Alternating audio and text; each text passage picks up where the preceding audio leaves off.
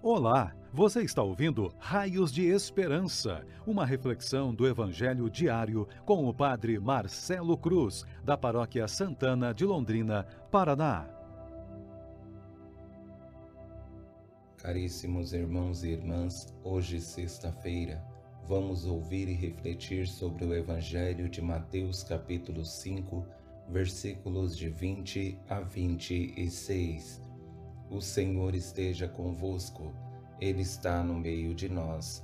Proclamação do Evangelho de Jesus Cristo segundo Mateus. Glória a vós, Senhor. Naquele tempo, disse Jesus aos seus discípulos: Se a vossa justiça não for maior que a justiça dos mestres da lei e dos fariseus, vós não entrareis no reino dos céus. Vós ouvistes o que foi dito aos antigos: Não matarás. Quem matar será condenado pelo tribunal. Eu, porém, vos digo: todo aquele que se encoleriza com seu irmão será réu em juízo. Quem disser ao seu irmão patife será condenado pelo tribunal. Quem chamar o irmão de tolo será condenado ao fogo do inferno. Portanto, quando tu estiveres levando a tua oferta para o altar e ali te lembrares de que teu irmão tem alguma coisa contra ti, deixa a tua oferta ali diante do altar e vai primeiro reconciliar-te com teu irmão. Só então vai apresentar a tua oferta. Procura reconciliar-te com teu adversário enquanto caminha contigo para o tribunal. Senão o adversário te entregará ao juiz, o juiz te entregará ao oficial de justiça, e tu serás jogado na prisão. Em verdade eu te digo, daí, dali não sairás enquanto não pagares o último centavo. Palavra da salvação. Glória a vós, Senhor. Caríssimos irmãos e irmãs, viver a caminhada de fé sempre será exigente mas ao mesmo tempo é uma graça que estamos recebendo, porque temos a oportunidade de mostrar através de nossas atitudes o que somos, quem estamos seguindo e por que estamos seguindo. Ao nos deparar com esse Evangelho que ouvimos, percebemos alguns passos que precisamos dar para nos tornar cristãos melhores, mas através deles, Jesus faz quatro exigências mostrando que precisamos ser coerentes no caminho que estamos trilhando. No primeiro, a justiça que precisa de coerência. No segundo, a vigilância do que falamos. No terceiro, a reconciliação como fundamento para o amor. No quarto, o diálogo como meio de integração. Com esse primeiro passo, em que a justiça se torna o fundamento primeiro, percebemos Jesus fazendo uma advertência como forma de nos comparar com aqueles que não entenderam que a justiça não é um gesto externo, mas uma mudança de vida. Se a vossa justiça não for maior que a justiça dos mestres da lei e dos fariseus, vós não entrareis no reino dos céus para viver a experiência do reino dos céus aqui na terra, exige da nossa parte que consigamos fazer um caminho coerente.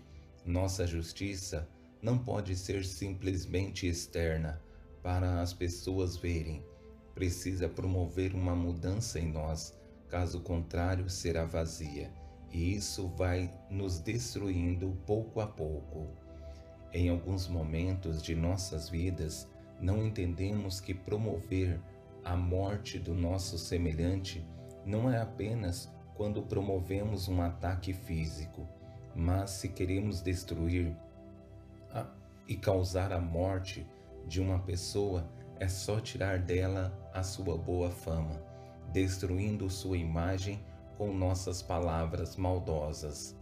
Não matarás. Quem matar será condenado pelo tribunal. Eu, porém, vos digo: todo aquele que se encoleriza com seu irmão será réu em juízo. Quem disser ao seu irmão, patifes será condenado pelo tribunal.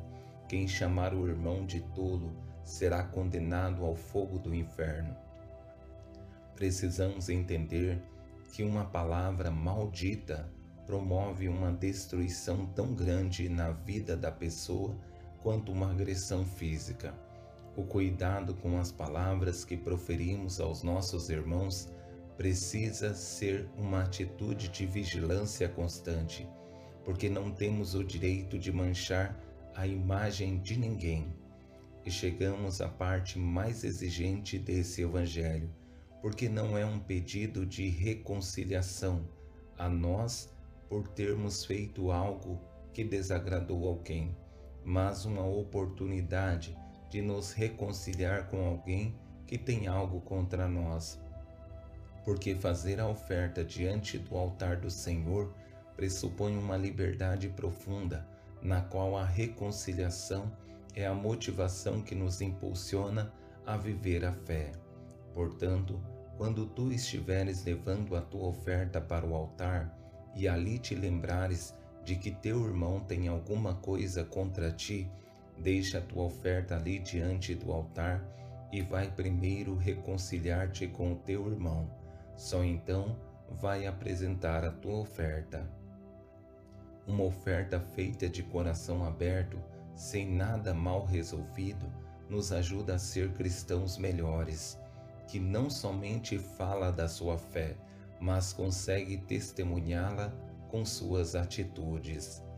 Com esse quarto passo, chegamos a algo profundo, que é o diálogo como meio de integração entre eu e o meu irmão.